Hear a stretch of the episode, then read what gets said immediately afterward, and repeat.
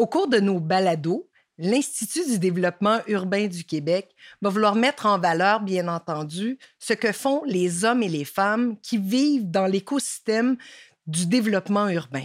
Qu'est-ce que fait un architecte, un urbaniste? Que fait un entrepreneur en immobilier? Alors, on va découvrir ensemble comment on peut bâtir et adapter nos villes d'aujourd'hui et de demain, et ce, une conversation à la fois. Soyez avec nous.